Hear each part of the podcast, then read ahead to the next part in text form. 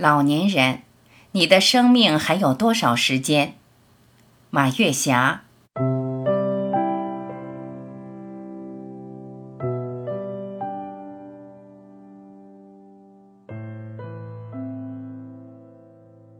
确切的说，这篇文章是警示我自己的。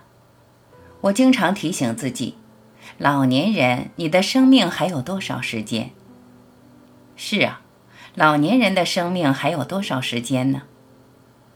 我说这个时间不是从现在到走向往生的那段时间，而是能有自主意识、能支配自己的行动、能完成自己的梦想这一段时间。有的人活得很长，但是到了晚年，相当的几年是没有任何价值的。我说的价值，指的是自我价值和社会价值。如果病到卧床不起，什么事儿也需要别人帮忙，自己活得痛苦不堪不说，还拖累了别人，这样的生命是没有价值的。我一直推崇没有质量的生命不值得留恋。既然活到一定的年龄，生命真的没有多少时间的时候，更应该精打细算，怎样过好这段珍贵时光。当生命走向尾声的时候，毫不犹豫地鞠躬下台，感恩谢幕。一，坚持不断学习，不断成长。学习让人心态年轻，容颜年轻，精神年轻，状态年轻。这种学习包括学习书本上的知识，跟网络学习新知识、新观念、新技能。有了新知识，眼界开阔；有了新观念。改变思维方式和行为方式，有了新技能，在眼花缭乱的大环境中，无论从远行、打车、购物、读书、写作、追剧，都变得畅通无阻，随心所欲。二，什么时候也别忘了打扮自己。一个人的仪容代表着一个人的身体状态，一个人的仪容代表着一个人的心理状态。无论什么年龄段儿，一定别忘了打扮自己，穿得体的衣服，过体面的生活。从家居、床品、厨具，在有条件的基础上，要用前沿的、方便的、环保的、漂亮的。人衰老是大自然的规律，但是住的房间不能衰老。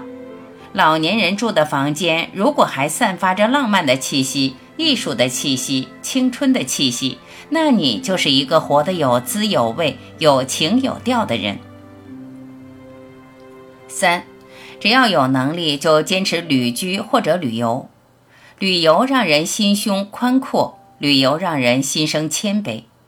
如果老年人没有能力旅游了，我说的这个能力是指腿脚走路的能力，那可以选择旅居生活，换一个城市过日子。人活着是有长度和宽度的。长度指的是年龄，宽度就是在你有限的生命中经历了多少事，学习了多少事，干了多少事，人生的半径是多少。所谓的行万里路，读万卷书，是每一个人潜意识中的梦想。但由于观念的原因、懒惰的原因、家庭的原因、社会大环境的原因，很多人是很难实现的。可现在不同了。现在的大环境多元而宽松，只要你有梦想，有一定的经济基础，很多梦想都能实现。人的生命如果没有战争、没有大的瘟疫、没有大的灾难和疾病的情况下，顶多也就是三万天。干嘛把这三万天都放在一个地方过日子？换一个城市，换一个环境，尝试一下，多有意思呢！体验新的城市，体验新的风土人情，体验新的气候，体验新的饮食，体验接触新的人群，是一件多么让人快乐的事情呢？生活不怕挑战，有挑战才有激情。如果不尝试一下，你都不知道自己有多么优秀，不知道自己多么有智慧，不知道自己多么不怕困难。敢尝试的人才有机会在陌生的地方遇到陌生的自己。在美丽的地方遇到美丽的自己，在充满激情的地方遇到充满激情的自己。生活中不怕有落差，就像高山流水，有落差才有瀑布，有落差才有美景。老年人经历了那么多事，晚年更要活得爽爽朗朗、堂堂正正。当然，这离不开心理的强大和有一定的经济基础，什么事都可以做到宠辱不惊、如如不动，不羡慕谁，不嘲笑谁，眼睛里写满故事，脸上却不见风霜。四，天上飘来五个字儿，这都不是事儿。对于老年人的生命状态，这是一种很高的境界。我们生活在三维空间，如果站在更高的维度看我们的生活，就会变一种心态，变一种视觉。年轻有体力的时候可以用体力活，体力欠缺的时候可以用智力活。人到老年，更多的是用智慧活，这样才能做到胸怀更加广阔，情绪更加饱满。跟任何人都不纠结，不要把过多的人请到生命里来，少做无效社交，用哲思和智慧抵御衰老带来的不爽。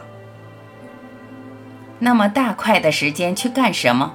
做自己喜欢的事儿啊，因为再不做就来不及了，就没有多少机会了。日子是用来享受的，身体是用来流浪的，灵魂是用来歌唱的。首先。和亲人在一起的时光是最幸福的时光。和亲人在一起，懂得珍惜，珍惜一起举筷子的亲人，懂得一期一会，懂得小确幸。一定要学会包容，学会理解，学会支持，学会大度。因为生活中那点事儿，说有多大就有多大，说有多小就有多小。比起自己的好情绪、好身体、好的生活方式来说，真是不值一谈。在那上边浪费时间、浪费精力，大可不必。五，健康是吃出来的，老年人各方面的能力差了，打点健康生活更重要。健康从一滴油开始，从一颗菜开始，从一餐饭开始。油要吃冷榨的，把控亚油酸和亚麻酸的比例。我无论在自己家乡或者在哪个城市旅居。就像蜜蜂总能寻找到花朵一样，我都能找到健康食材，都能和种菜人交上朋友。他们自己种的菜吃不了，就拿到市场上去销售。吃这样的菜相对来说新鲜健康。吃剩饭剩菜是老年人的通病，因为这一代人是从艰苦环境中走过来的。但是我一直坚持不吃剩菜。对剩饭也保持着足够的警惕性。其实老年人还能吃多少食品呢？一定要吃那些个新鲜的、健康的。能吃虾不吃鱼，能吃鱼不吃肉。优质蛋白是支撑健康身体的基础，新鲜粮食只支撑健康的因素。顿顿有蔬菜是餐桌的标配。听你这么一说，吃个饭可真麻烦，毛病也忒多了吧？其实只要坚持三年，这些程序就形成了习惯。有一句话叫“习惯成自然”，真的一点都不麻烦，就是一种选择问题。而且哪个城市都可以选择到健康食材，千万别嫌麻烦。再麻烦也比得病不麻烦，再麻烦也比上医院不麻烦，再麻烦也比自己难受不麻烦。吃饭稀里糊涂怕麻烦。胡吃海塞，不注意营养搭配，结果得了病，给自己添麻烦，给医生添麻烦，给家人添麻烦，那才是真麻烦。六，做个有趣儿的老年人。老年人的各方面能力弱了，但是可以做个有趣儿的老年人呢。老年人对有趣儿这个概念，不要自我要求太高，能把自己逗乐就叫有趣儿，能让自己愉快就叫有趣儿。能让自己心情舒畅就叫有趣儿，比如说可以唱歌，跟着电视学唱歌，在手机上 K 歌，尽管水平有时候是狼来了，但唱得高兴，唱得舒服，这多有趣儿！又不是给别人听的，给自己听就 OK 了。还可以学画画啊，不管画的水平如何，画完了自我欣赏，顺便再慷慨地夸奖自己几句，这件事儿多有趣儿啊！当然，如果能坚持写作，哪怕是写日记都太好了。锻炼了自己不凋谢的记忆力，锻炼了自己的逻辑思维和形象思维能力，让自己的脑子老处在转动的状态，多有趣儿啊！自己喝茶或者和家人喝茶也很有趣儿啊。珠圆玉润的紫砂壶，陈年普洱，福鼎白茶，正山小种，十年陈皮，一种茶一种味道。茶汤的颜色有时呈琥珀色，有时呈酒红色，茶香袅袅弥漫在整个房间。有时三五知己一面说着有趣儿的话，一面品着有趣儿的茶，还真有趣儿啊。做美食也有趣儿啊。小小的面团在你手中变成不同的造型，几种蔬菜在你手中炒出不同的味道。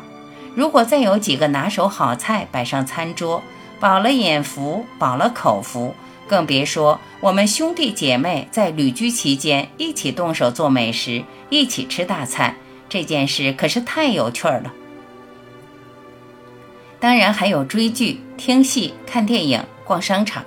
和老友们边说话边遛弯儿，到公园里去晒太阳，都让人感到有趣儿。真可谓闲时能有事儿干，无聊时才不会无趣儿。七，老年人自己好才是真的好，老年人管好自己就可以了，不掺和或者少掺和年轻人的事，因为你用老的观念去指导年轻人，这本身就是一个笑话。有一种疼爱叫做不打扰。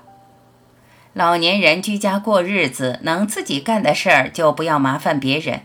我说的这个干，不是老年人自己动手去干，而是请专业的人去干专业的事儿。居家过日子，七事儿八事儿常有，什么水管子漏水了，插座不好用了，抽油烟机脏了，玻璃上面有地图了，这些事情要请专业的人来干，不给孩子添麻烦，又能把活儿干得特别好。主要是花钱买服务，你情我愿，两不相欠，彼此轻松爽朗。八，学会与疾病共存。老年人随着时间的推移，身体会有很多的变化，什么耳聋、眼花、腰疼、腿瘸，白天坐着打盹儿，夜晚脑子演电视剧，看见曾经喜欢吃的食品，眼大肚子小，少吃嘴馋，吃多肚子难受。怕冷、怕热、怕黑、怕人多，这些事儿都太正常了。这是人体力下降的一些表现。换一个视觉，换一种思维，这也是一件特别有趣儿的事儿。因为你享受了完整的人生，有多少人还没活到耳聋、眼花、腰疼、腿瘸的程度，就毫无征兆地和这个世界告别了？想想这些，就不会为这些疾病影响自己的情绪和乐趣。这些疾病都是老年人必须经历的过程，能活到这个年龄段，没事儿就偷着乐吧。